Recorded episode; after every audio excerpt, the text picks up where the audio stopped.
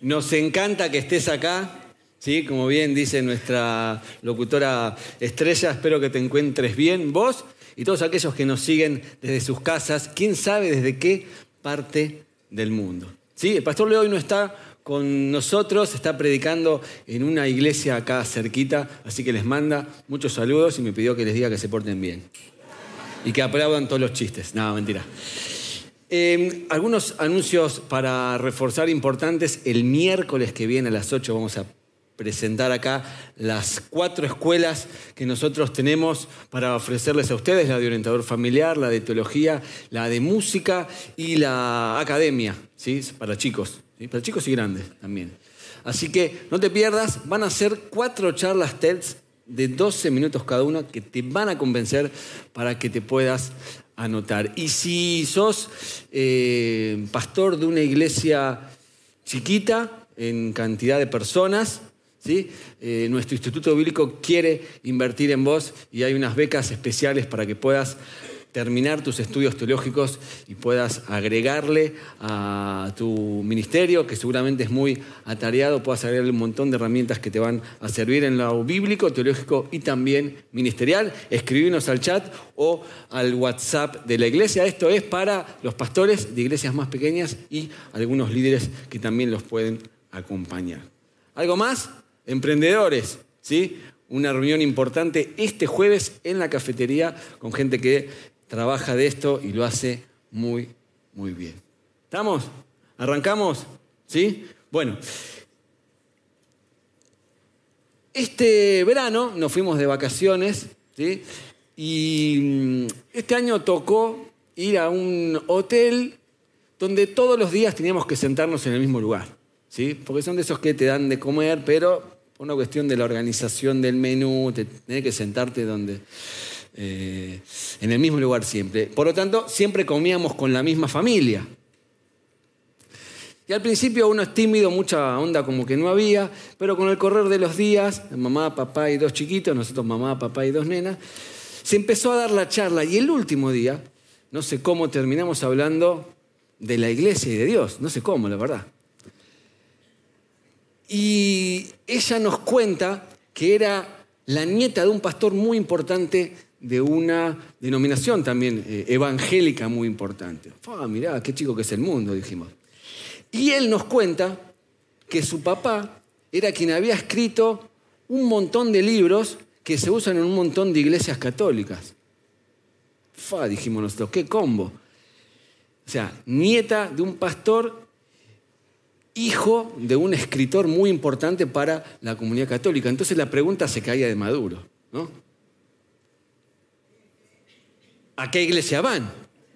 ¿No? ¿Ustedes qué piensan? ¿Qué me contestó? El Salvador no, El Salvador no. ¿Qué piensan? Para nuestra sorpresa, a ninguna. Y bueno, seguimos hablando, tiramos un jaja. Y cuando termina la cena, y me voy a buscar algo para el hígado, un sertal o lo, Sí, porque ahí comes a morir, como es libre, comes a morir. Me quedé pensando, ¿qué es lo que había fallado? ¿Sí? ¿Qué, había pasado en esa cadena familiar, en ese lazo, para que eh, ninguno de los dos hoy esté yendo a ninguna iglesia? ¿no? Y me puse a pensar que se cumple ese viejo axioma que dice que la primera generación conoce a Dios, la segunda lo da por sentado, pero la tercera lo pierde. ¿sí? Y, qué cruel que a veces es el mundo. Y uno se pregunta, ¿quién falló? Los padres, ¿quiénes fallaron? Los padres en transmitir la creencia o los hijos en poder abrazarla. Y hay un pasaje que es muy conocido, está en el libro de Hechos 16:30. Si quieren no lo busquen porque lo vamos a leer muy rápidamente. Es un pasaje famosísimo del carcelero de Filipos que conoce al Señor en una situación que no vamos a contar, pero dice que Pablo estaba preso con Silas, pasa algo en la cárcel, no viene al caso, y dice que el carcelero va, se pone de rodillas y le pregunta, ¿qué tengo que hacer para ser salvo? ¿Conocen la historia? ¿Sí? Los que son de la casa, sí, si no sos de la casa, no te preocupes, no pasa nada, no tenés por qué. Y dice que Pablo le dice, cree en el Señor Jesús. ¿Y qué más? Viste que era conocido. Y serás salvo tú y tu casa. Sí, es un versículo que nos enseñaron de siempre, que lo repetimos un montón. A veces se malinterpreta, se usa mal, pero dice que, versículo 31, le dijo, cree en el Señor y serás salvo tú y tu casa. Luego les expusieron, subrayen, les expusieron la palabra de Dios a él y a todos los demás que estaban en su casa. El carcelero los llevó a su casa, les sirvió comida y se alegró mucho junto con toda su familia por haber creído en Dios. Serás salvo tú y tu casa. Esa palabra casa, en el griego original, que es en, el idioma que está escrito en el Nuevo Testamento, se traduce con la palabra oikos, o la palabra que se usa es oikos, O-I-K-O-S, oikos. ¿Qué tiene que ver esto conmigo? Te preguntarás vos. Bueno, pará. Porque de ahí viene una palabra que sí tiene que ver con vos, que es oikonomía o economía. Sí, eso sí tiene que ver con vos. Bueno. ¿Qué es la administración de la casa y de los bienes? Porque el oikos era la unidad o la célula básica, iba a decir la unidad básica, pero no quiero quedar mal con nadie, la célula básica de la sociedad griega. La gente se agrupaba por oikos. Era tu familia, era tu casa y era también tus bienes. Por lo tanto, la oikonomía era la administración de los bienes. Pero también de ahí viene otra palabra que es oicología, ecología, que es el estudio de qué? Del ambiente. Por lo tanto, el oikos no era solamente tu casa, tu familia y tus bienes, incluía a tus esclavos, incluía a tus vecinos, incluía a tus amigos. Por lo tanto, podríamos traducir este pasaje o esta promesa como serás salvo tú y todo tu ambiente. Y ahí suena distinto. Serás salvo tú y todo tu círculo de confianza. Serás salvo tú y tu casa. Serás salvo tú y tu casa ¿Será o no será? ¿Será que podremos llegar con el Evangelio a todos nuestros oicos? ¿Sí? ¿Cuál es tu círculo? Repasalo rápidamente. ¿Con quién vivís? ¿Con quién trabajás? ¿A quién frecuentás? Ese es tu oicos. Y te hago esta pregunta. Vos seguramente sos salvo. ¿Y tu casa? ¿Y tu oicos? ¿No será también? Dicen que las, las estadísticas, que un 1% conoce al Señor a través de la tele un 2% a través de un desconocido que te golpeó la puerta de tu casa y le abriste. Ponele. Y un 90% de la gente abraza el Evangelio a través de un conocido, un amigo, un familiar, un compañero de trabajo. Por eso va de vuelta. Serás salvo tú y tu casa y tu oikos y tu círculo.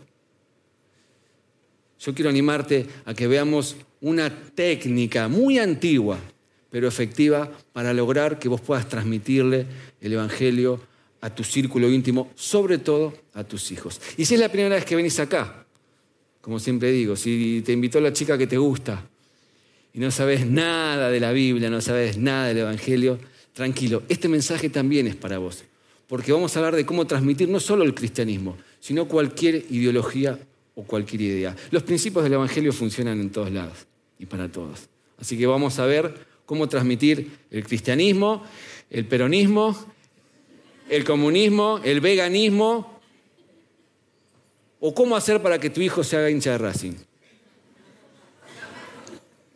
Ponele. ¿Están conmigo?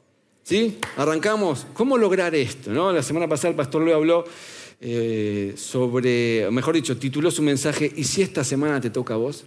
Y yo quiero darte herramientas porque quizás esta semana te toque a vos. Bueno, Israel tiene un modelo práctico y natural. Generalmente cuando te dicen, no, ¿cómo hacer para compartir el Evangelio? ¿Cómo hacer para compartirle de tu fe a otros? Vos decís, me tengo que memorizar un discurso gigante, saber responder un montón de preguntas y abrochar la venta con una oración.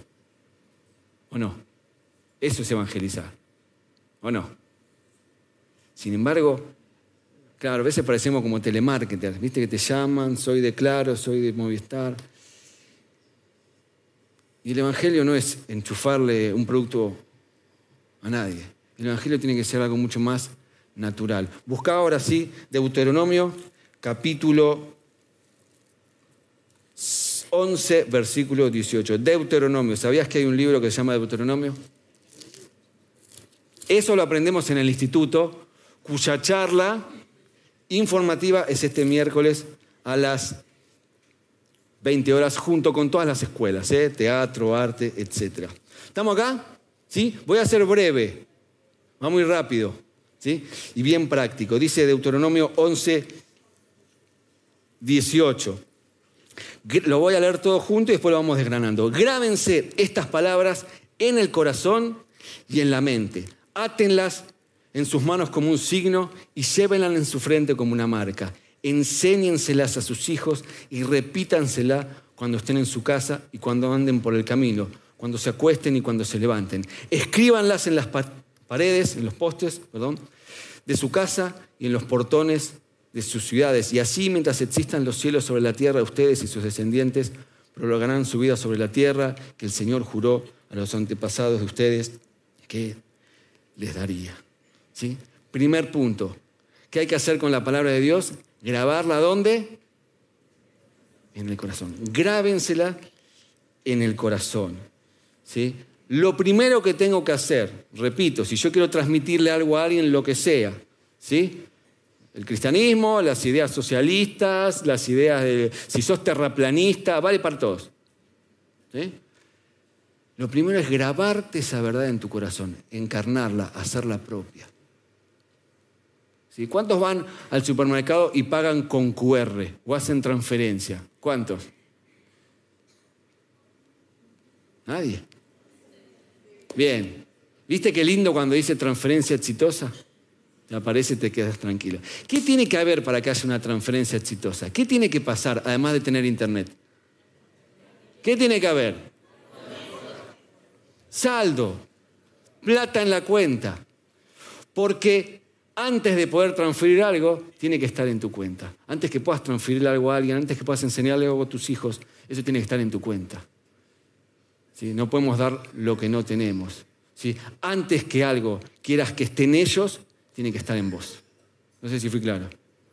Sobre todo porque esta generación te escanea. Y si hay algo que no soporta, es la incongruencia, es la incoherencia. Es que le digas al nene, no grites y de golpe te ve gritándole a tu esposa. Yo sé que no pasa, pero ponele. Es un ejemplo. Tiene que estar en vos antes que esté en ellos. Porque además, toda palabra que vos quieras decir o transmitir si no sale de tu corazón, va a sonar a palabra vacía, frase hecha, lugares comunes. Pero si sale de tu corazón porque está ahí adentro, entonces yo te puedo asegurar que hay muchas chances de que la transferencia sea exitosa. Ahora, ¿eso significa que tenemos que ser perfectos? No. No tenés que ser un modelo perfecto, pero sí tenés que ser un modelo honesto. Y hay un montón de cosas que uno por ahí todavía no alcanzó. Algunos luchamos con el mal carácter, otros luchan quizás con la pereza, con lo que sea. Hay cosas que son, como dice el pastor Leo, aspiracionales. Estamos en la búsqueda. Y si tus hijos o tu círculo íntimo te ve estás tratando de mejorar, lo va a recibir bien. Siguiendo con la metáfora anterior, es como que estás comprando a crédito, estás pagando las cuotas de algo que vos todavía no lograste, pero que el resto te ve que lo estás intentando. ¿sí? Lo digo para relajarte, porque otra vez, no somos, nadie es el modelo perfecto terminado que puede decir, hace esto porque yo lo hago. Pero por lo menos tenemos que encarnar un modelo honesto, auténtico.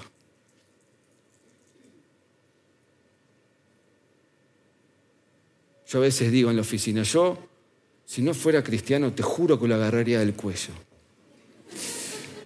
Lo aclaro. Es como decir, bueno, está mal agarrarlo del cuello. Lo estoy intentando. Dios me está ayudando. La manera de ser, escuché esta frase, la manera de ser pastor es intentándolo. Cuando dejas de intentarlo, dejas de ser pastor. Y eso lo podemos traducir un montón de cosas. La mejor manera de ser padre es intentándolo. Nadie nace con, una experiencia. Cuando lo dejas de intentar, dejas de serlo. Y eso, atalo o extendelo a lo que sea, ¿sí? El corazón, encarnar aquello que vos querés enseñar. ¿sí? Invertir en vos antes de invertir en ellos. ¿sí? A veces queremos que el nene rinda todas las materias y nosotros no terminamos el secundario. Anotate, hoy hay un montón de chances para hacerlo. No te digo que te lo regalan, pero es re fácil. ¿Sabes qué lindo que tu hijo te vea completando esa asignatura pendiente? ¿Sí? A veces queremos que nuestros hijos sirvan al Señor, pero mejor que eso es que Él te vea sirviendo. ¿Sí? A veces traemos a los chicos a la reunión de jóvenes para que nos los arreglen y para que pasen cosas en ellos que, bueno, yo No sé si soy claro, no los quiero retar porque no es mi estilo. El corazón. ¿sí? Eso que quieras enseñar primero tiene que estar en vos antes que esté en los demás. ¿sí? Número dos, la vista le puse yo. Porque dice el versículo, el mismo versículo, dice, átenlas, estas palabras, lo que quieras enseñar, átenlas en sus manos como un signo y llévenlas en su frente como una marca. ¿sí? una señal, un signo. ¿Sabes lo que es un signo? Un signo señala a algo. Tu anillo de casado señala algo en dos direcciones. ¿Sí? Te recuerda a vos que estás casado primero. Y a la vez se lo dice al resto. ¿No? Eso es un símbolo, es un símbolo en dos direcciones. ¿sí? De alguna u otra manera lo que está diciendo es, hacete cargo de lo que crees. Hace pública tu fe. Tengo, a ver, lo que, ellos, lo que los judíos tenían que hacer literalmente era ponerse la palabra en la frente y atársela en el brazo. Tengo un rabino amigo y le, le escribí ayer, ¿cómo es esto? Y me contó que lo hacen de verdad, son literales. Tienen como unas cajitas de cuero, dos cajitas, que adentro le ponen versículos bíblicos y se las atan con una cuerda de cuero también, y le queda uno en la mano porque está cerca del corazón, la mano izquierda, y otro en la mente. ¿Y qué significa eso? Le pregunté. Él me dijo, Javi, eso significa que nuestra fe nunca va a estar confinada en un templo o en los templos. Eso significa que nuestra fe es pública. Eso significa que a nuestra fe la llevamos a todos lados. Y si vos crees que alguien ¿sí? absorba algo que le quieras transmitir, lo primero que tenés que hacer es publicarlo. Y no avergonzarte por ahí de lo que crees. Hace un tiempito cambiamos el auto y había dos cosas, viste que vaciás el auto, se lo entregás al nuevo dueño y me di cuenta que me había olvidado dos cosas. Número uno, el inflador automático. Clave para los que no, para los que somos duros para eso. Yo no sé cambiar una rueda, le meto inflador y trato de llegar a la, a la primera comedia que pueda. Entonces dije, tráeme, tráeme ya el inflador. Y lo otro, que vi que no pude sacar el otro auto, ¿saben cuál es? Estaba muy preocupado. El pescadito, pano parecido. El sticker de la iglesia. Si no sé si lo viste, el sticker de Iglesia de El Salvador. Y al principio estaba preocupado, porque para mí era como una, bueno, marca, es como... Pero después con el tiempo dije, a la luz de mis últimas discusiones en la vía pública Capaz que lo mejor es que no le ponga el sticker. No me acordé cuando me encerró un camión, cuando le... Viste que a veces el de adelante va muy despacio.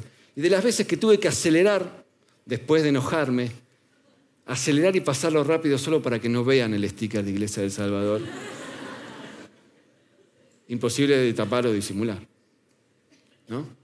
Dije, capaz que mejor no usarlo. Porque si no te tenés que hacer cargo de lo que crees. Y a veces es más cómodo. Te dije, no puedo ser tan hipócrita. Entonces fui y pedí el sticker de la iglesia y lo pegué. ¿Sí? Y, lo pegué atrás. Después me di cuenta que lo tenía que haber pegado adelante. Porque sí, los signos, vuelvo a decir lo que dije recién, sirve para que el otro se entere pero también sirve para acordarte quién sos. Y para no olvidarte que sos cristiano, peronista, terraplanista, socialista o lo que sea. Lo que sea que seas, vos tenés que usar recordatorios que te ayuden a no olvidarte quién sos. ¿Sí? Alguien que haya cambiado el auto y quiera tener el sticker de alguien que se quiera hacer cargo, ¿sí? Alguien que haya cambiado el auto esta semana o este año, ¿sí? ¿Seguro? ¿Manejás bien? Primero. Vení, vení, vení, vení a buscarlo. No sea cosa. Seguro, ¿no? Tu marido dice que manejas bien. No, mentira, es una broma. Seguro que manejas mejor que él. ¿Sí? Toma. ¿Sí? ¿Alguien más que quiera? Bueno, ¿cómo hacemos? Pará, necesito una secretaria, alguien. Miren, vayan. Acá viene el pastor Javier Ibarra, rápidamente, a la chica que está del otro lado y a los que levantaron, arreglate. Y Javi tiene como 100 más en su oficina. Así que.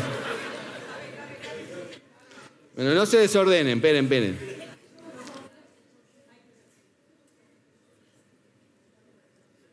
Hacerse cargo. Escucha esto. Jesús, eh, perdón, el apóstol Pablo le escribió a los romanos y le dijo, no te avergüences, no se avergüencen del Evangelio. Dice, la verdad no me avergüenzo, dice el del Evangelio, porque es poder de Dios para la salvación de todos los que creen. Y a Timoteo le dijo, no te avergüences del Señor y de mí, preso suyo. No te avergüences de lo que crees. Y si yo te hago una pregunta, en tu trabajo, ¿saben que sos cristiano? En el cole, ¿saben que sos cristiano? ¿Sí? No te digo que te pongas la remera love Jesus. Quizás un pequeño signo, algo. Algo para que de alguna manera empieces a romper el hielo y sobre todas las cosas, que te recuerden quién sos. Corazón, habla, voy rápido. un corazón. En el corazón tiene que estar. Segundo, tiene que ser visual. Tercero, en algún punto, lo que sea que quieras transmitir, ¿eh? cristianismo o, a quien sea quien quieras, ¿querés que tu sobrino se haga hincha de San Martín de Bursaco? En algún momento vas a tener que hablar. Hablar. Y es el tercer punto. Y escuchá, dice, enséñenselas a sus hijos y repítansela cuando estén en su casa y cuando anden por el camino, cuando se acuesten y cuando se levanten. Mira, vos puedes interpretar este pasaje, déjenmelo ahí en pantalla. Dice, en casa y en el camino, cuando se acuesten y cuando se levanten. Puedes interpretar esto de dos maneras. La primera, de forma simbólica. ¿Qué sería simbólica? Bueno, es un símbolo. Está diciendo que vos tenés que transmitir lo que crees en todo tiempo y en todo lugar. O sea, entre que te acostás, entre que te levantás y te acostás, y en tu casa y en el camino. Todo tiempo y todo lugar. Lo que está diciendo es que para enseñar algo no necesitas encerrarte en un 3x3 con 20 pupitres y un pizarrón. Para enseñar algo, tenés que entender que la vida es el aula. Y que todo el tiempo enseñamos. Y que todo el tiempo somos influencia. Todo el tiempo. Y que tenés que meter a Dios en tu vida cotidiana y vincular cada cosa que, o por lo menos no todo, pero algunas de las cosas que te pasan en tu vida diaria vincularlas con Dios. ¿Sí? Jesús era así. Jesús decía, ¿ven esta higuera? ¿Sí? ¿Vieron cuando le sale hojas verdes? Ustedes saben que el verano está cerca, dice. De la misma manera, cuando se cumpla todo lo que yo les dije, significa que estoy por volver. O decía, ¿ven esos campos que están altos? ¿Qué hay que hacer? Hay que cosecharlos. Están listos, están esperando a los cosechadores. De la misma manera, las almas están listas para que ustedes vayan y prediquen. Están esperando que ustedes hagan la cosecha. Jesús usaba cualquier cosa de la vida cotidiana para poder enseñar. Y vos y yo tenemos que tratar de hacer lo mismo. Aprovechar las oportunidades. Eso si querés interpretarlo en forma simbólica. Ahora, si querés ser literal, y los próximos cinco minutos les voy a hablar a los padres, si querés ser literal, Acá hay dos momentos y dos lugares que vos no te puedes perder para poder enseñarle a tus hijos cualquier cosa que le quieras transmitir. Si querés ser literal, dice, enséñaselas a tus hijos y repítansela cuando estén en tu casa. Otra versión dice cuando estén sentados en tu casa. Porque hay cosas, papá, mamá, que solamente se hablan en casa. Hay cosas que se las tenés que decir vos en tu casa. Hay cosas que no se las puedes delegar a nadie. Hay cosas que como padre nos toca encararlas a nosotros. Y hay momentos donde vas a tener que sentar a tu hijo en una mesa, mirarlo a los ojos y hablar de temas difíciles. Para eso tu casa tiene que tener un buen clima, un buen ambiente. La casa es el aula. La casa te diría que es la principal aula. En la casa. Y dice en el camino.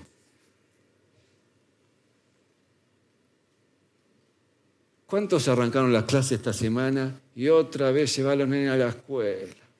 La barrera, que cerrar el negocio, buscar al nene, volver, a abrirlo otra vez. Me crucé con uno, eh, un amigo acá que lo mismo, peleando con la mujer a ver quién iba. Y generalmente el tiempo que nosotros usamos para llevar a nuestros chicos a la escuela es un tiempo donde estamos apurados, malhumorados, tratando de, ganarle el lugar a otro eh, para estacionar. Y son tiempos que no disfrutamos ni usamos para lo que Dios pareciera que nos está diciendo que tenemos que usar. ¿Cuánto cambiaría de tu día si ese tiempo que llevas a los chicos a la escuela lo usás como un momento educativo para enseñar, para bajar línea, para bajar una ficha? ¿Cuánto cambiaría? Además, así como hay temas que se hablan cara a cara y, digamos, con cierta seriedad, el auto te da la posibilidad de hablar algunos temas sin tener que mirar a la cara, no lo hagas por las dudas, por tu seguridad, y la posibilidad de sacarle el dramatismo a ciertos temas y poder charlar con tus hijos. Eso también es importante, porque no puedes retarlo por todo, no todo puede ser un drama, y quizás mientras vas manejando, eh, no sé si me entiendo, si me hago explicar. Momentos donde uno puede bajar ficha, bajar línea, perdón, tirar una ficha para que tu hijo aprenda. Entonces quizás vas escuchando ella o él pone una música que la letra no está tan buena.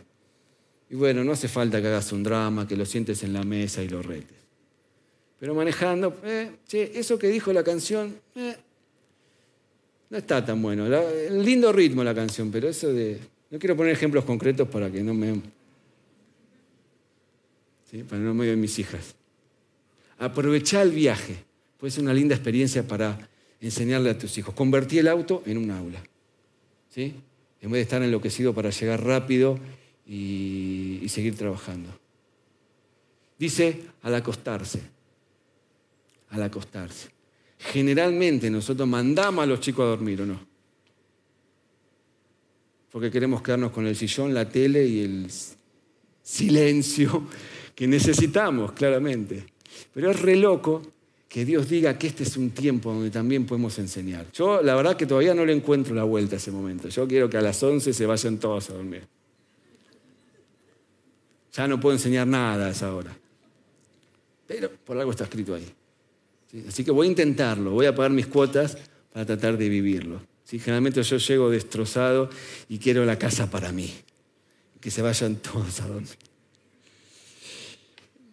No está mal, ¿sí? Todos queremos nuestra serie, no, está mal. Pero hay algo que se puede enseñar en ese momento. Y finalmente dice al levantarse. Al levantarse. Lagañosos, malhumorados. Con mal aliento me agrega cada uno, gracias. Tu hijo, tu hija es una página en blanco, lista para ser llenado. Y unas pocas palabras, ¿sí? Bien elegidas, dichas o escritas, pueden ser el combustible emocional que tu hijo o hija necesita para enfrentar ese día. Dos o tres palabras que, que le ayuden a enfrentar el gigante que tenga que enfrentar esa mañana. Hijo, te va a ir bien. No te olvides de tal cosa, tranquilo que va a estar todo bien. Tus hijos o quizás tu compañero de trabajo o tu vecino necesita recibir a la mañana ese mensaje de ánimo y que le diga lo que tiene que escuchar para enfrentar el gigante que tenga que enfrentar en ese día. ¿Sí? Si querés ser literal, ahí tenés dos momentos y dos lugares que vos y yo tenemos que aprovechar. ¿sí?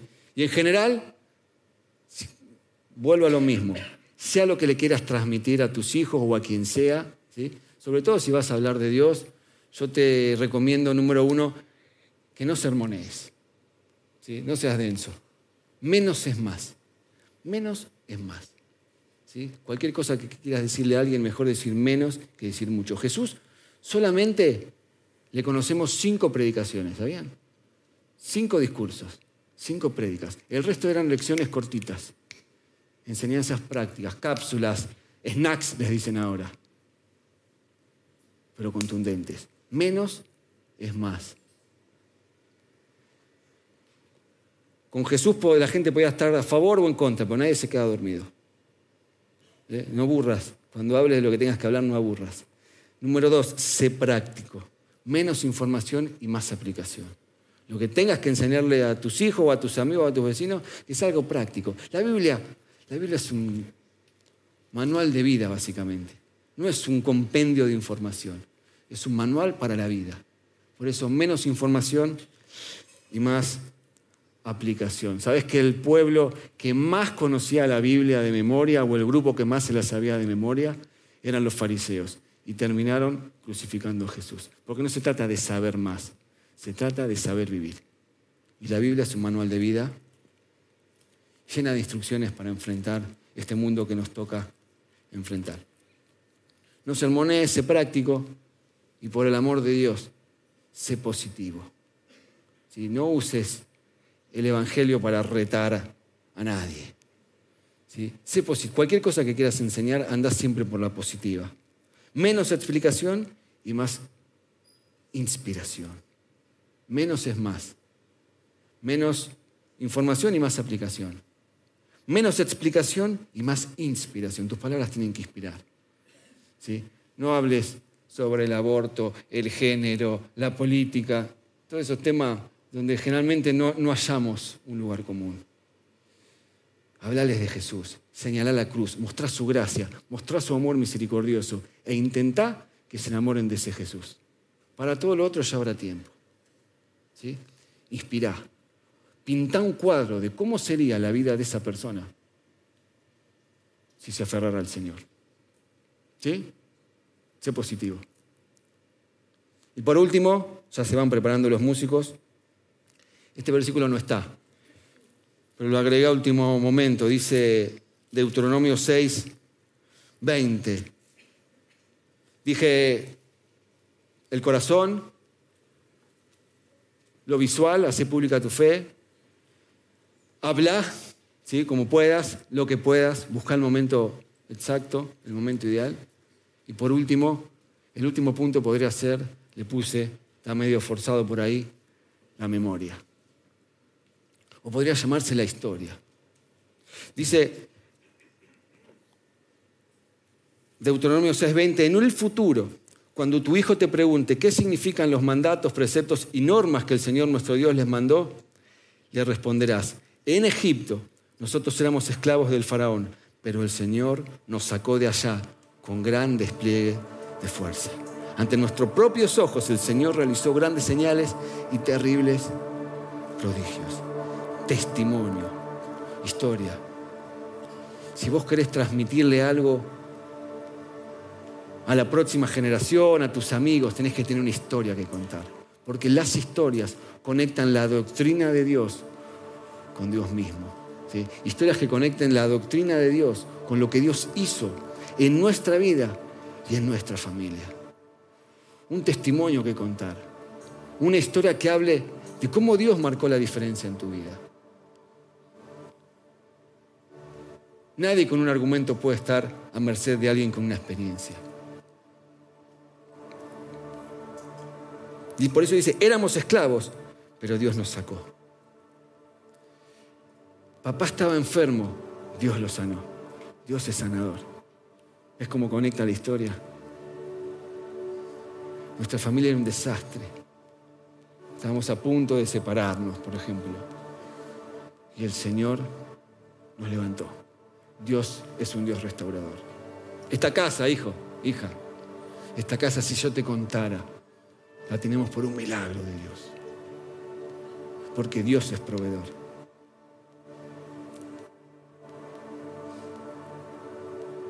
Una historia para dar cuenta cómo Dios hizo la diferencia en nuestra vida. ¿Hay una historia para contar? Vos necesitas rastrear en tu familia cuáles son las historias que demuestran que Dios es verdad, que Dios es real. Enseñárselas a sus hijos, a tus hijos, porque yo te aseguro que de una buena historia nadie se olvida. Jesús dijo, me seréis testigos, me seréis testigos. No dice, vayan y peleen, vayan y convenzan, vayan o discutan. Testigo. Decí lo que viste. Yo a veces en el trabajo me engancho en algunas discusiones, que sí, que va, que esto, que lo otro. Pero yo aprendí, yo le digo, miren, yo conocí a Dios así. Yo estaba enfermo, fui a una iglesia, el pastor me oró, necesitaba un trasplante y yo me sané. Mira, yo no sé si Dios creó el mundo, yo no sé si eh, el tema de esto, de lo otro, que lo único que sé es que yo estaba enfermo y ahora estoy sano. Y nadie puede rebatirte una historia que sea verdad, ¿no? Obviamente. Nadie. ¿Cuáles son las historias que avalan eso que vos querés transmitir? Testimonio.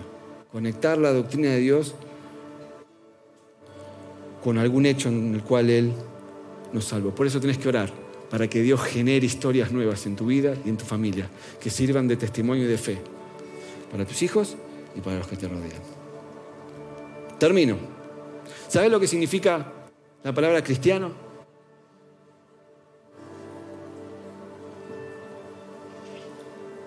La palabra cristiano significa pequeño Cristo. Y Cristo es un sinónimo de la palabra, bueno, me enredo ahí, Mesías, que es el enviado. Por lo tanto, un cristiano es un pequeño Cristo, un pequeño enviado. No se puede ser cristiano y no ser enviado. No se puede. Te lo digo al revés. Si sos cristiano, sos enviado. Está así. Y en el lugar donde estás, tu oficina, tu negocio, tu familia, vos es el enviado del Señor. Y quiero animarte a que hagas un escáner rápido. ¿Quiénes de tu oikos, de tu casa, de tu ambiente, quiénes todavía no escucharon del Señor? quienes escucharon y por ahí hoy están en otro lado y abandonaron la fe. ¿A quién podés esta semana escribirle? ¿Por quién podés orar? Para que Dios abra una puerta, aunque sea un poquito. Hay puertas que se abren de par en par. Hay otras que se abren un poquito. Y vos tenés que aprovechar la oportunidad para poder transmitirle aquello que mueve tu vida, aquello que es tu fe. ¿Cuántos acá necesitan grabarse algunas palabras en su corazón? Tienen que decir, bueno, yo antes de enseñar esto yo lo tengo que abrazar. Yo tengo que intentarlo. ¿Cuántos acá necesitan empezar a publicar su fe? ¿Y cuántos acá necesitan empezar a hablar? ¿Sí? Y empezar a ver cómo transmitir a los demás en quien han creído. Cierra tus ojos. ¿sí? Vamos a cantar esta canción y yo quiero orar. Quiero orar por esa persona que estás pensando. ¿sí? Pedir al Señor que te muestre a alguien. Alguien en quien sembrarle la semilla de la fe. Alguien que va a poder conocer cómo Dios transformó tu vida. ¿Sí? Te dejo un minuto orando y que Dios te muestre esa persona.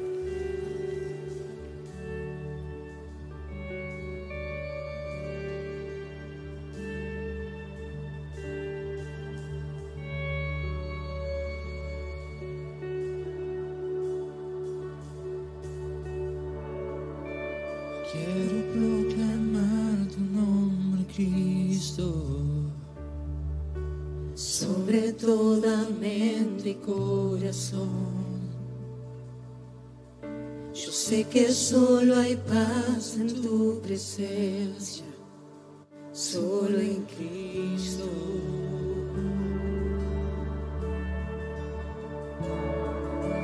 Quiero proclamar tu nombre,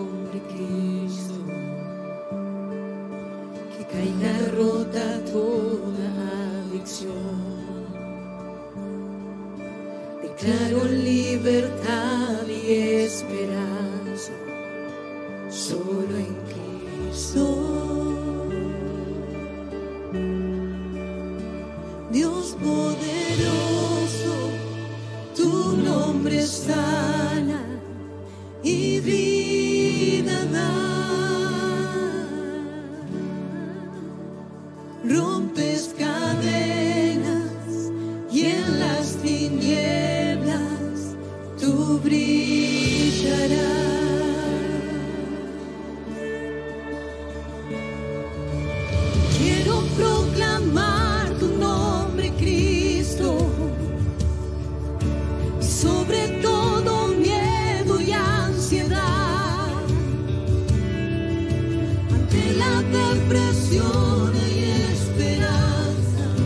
Ponete tu mano en el corazón si querés y ponete a orar por esa persona que vos sabés que necesita que le ayudes a transmitirle fe o lo que sea que está necesitando.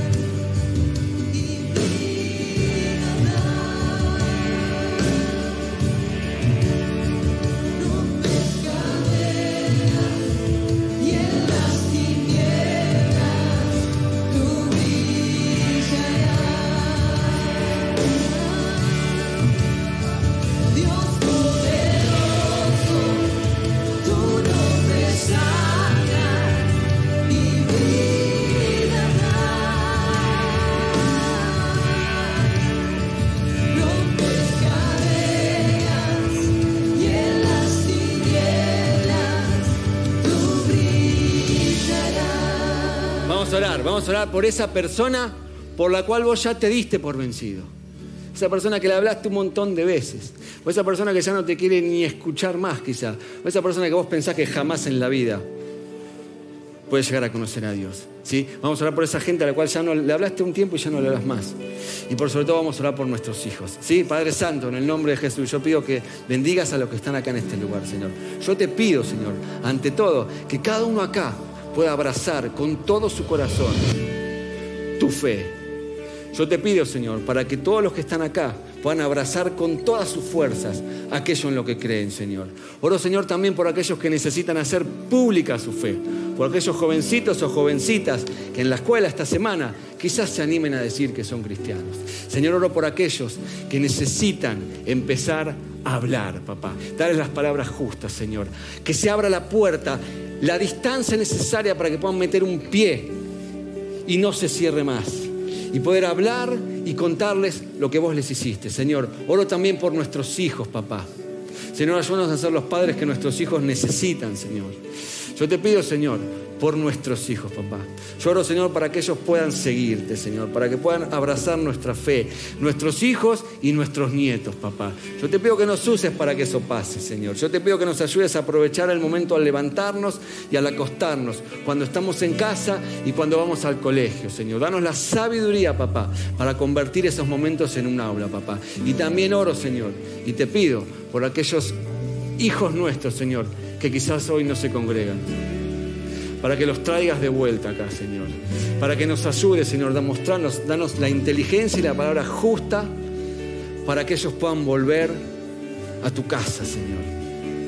Oramos por los hijos que alguna vez te conocieron, Señor, y hoy no están acá, para que los traigas de vuelta, Señor. Y por último, oramos por aquellos amigos y conocidos, Señor, nuestros vecinos, nuestros compañeros de trabajo, papá, nuestros amigos de la vida, Señor, los que nunca te conocieron y los que te conocieron, Señor, y hoy no están acá, Señor, para que los traigas de vuelta, Señor, con tu amor, con tu misericordia y con tu gracia, Señor. Te amamos y te bendecimos, Señor. Ayúdanos a ser los maestros que nuestro círculo íntimo necesita, Señor. Sacanos el miedo, danos la valentía, ayúdanos a vernos como enviados, ¿sí? Los enviados que nuestro círculo necesita, Señor. Danos autoridad y ayudarnos a vernos de esa manera, Señor. Danos fe, Señor, para creer que la próxima vez sí va a funcionar, Señor. Y que todo lo que sembramos en nuestros hijos y en nuestro alrededor, algún momento va a crecer y lo vamos a poder ver. En el nombre de Jesús te lo pedimos.